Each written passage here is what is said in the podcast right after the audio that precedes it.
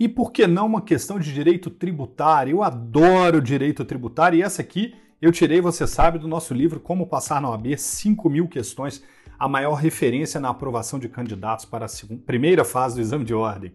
Vamos lá. As alternativas a seguir apresentam princípios tributários consagrados no texto constitucional, à exceção de uma. Assinale-a. Princípio do não confisco, princípio da liberdade de tráfego, princípio da anualidade, princípio da anterioridade, princípio da capacidade contributiva. E aí, confundiu o direito constitucional com o direito tributário? Alternativa A, correta. O não confisco é princípio previsto no artigo 150, inciso 4 da Constituição Federal. B, correta. A liberdade de tráfico de pessoas e bens é princípio consagrado pelo artigo 150, inciso 5 da Constituição Federal.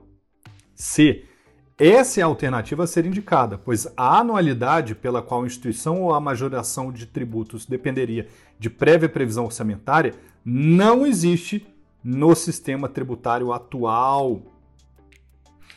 D. Correta. As anterioridades anual e nonagesimal são previstas no artigo 150, inciso 3 B e C da Constituição Federal. E é correta. A capacidade contributiva é princípio que permeia toda a exigência tributária, sendo positivada em relação aos impostos no artigo 145, parágrafo 1 da Constituição Federal. Bons estudos, vale a pena reouvir essa questão, hein?